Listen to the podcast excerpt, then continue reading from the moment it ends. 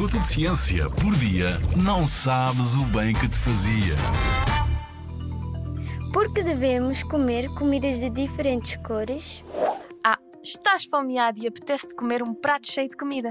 Mas espera, os alimentos que tens no teu prato só têm duas cores. Se queres comer o prato cheio de comida, garante que tens pelo menos cinco cores no teu prato. Mas por que será? Os alimentos de diferentes cores são diferentes por dentro, têm diferentes nutrientes.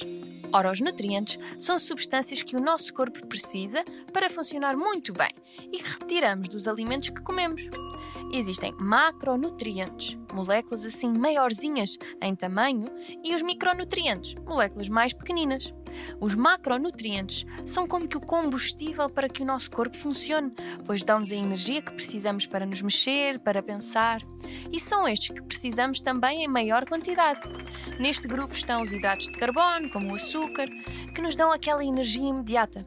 As proteínas, como as que estão na carne, no peixe e ovos, que mantêm o nosso corpo forte, e os lípidos, ou gorduras, como a margarina, que nos dão reservas de energia para usarmos mais tarde.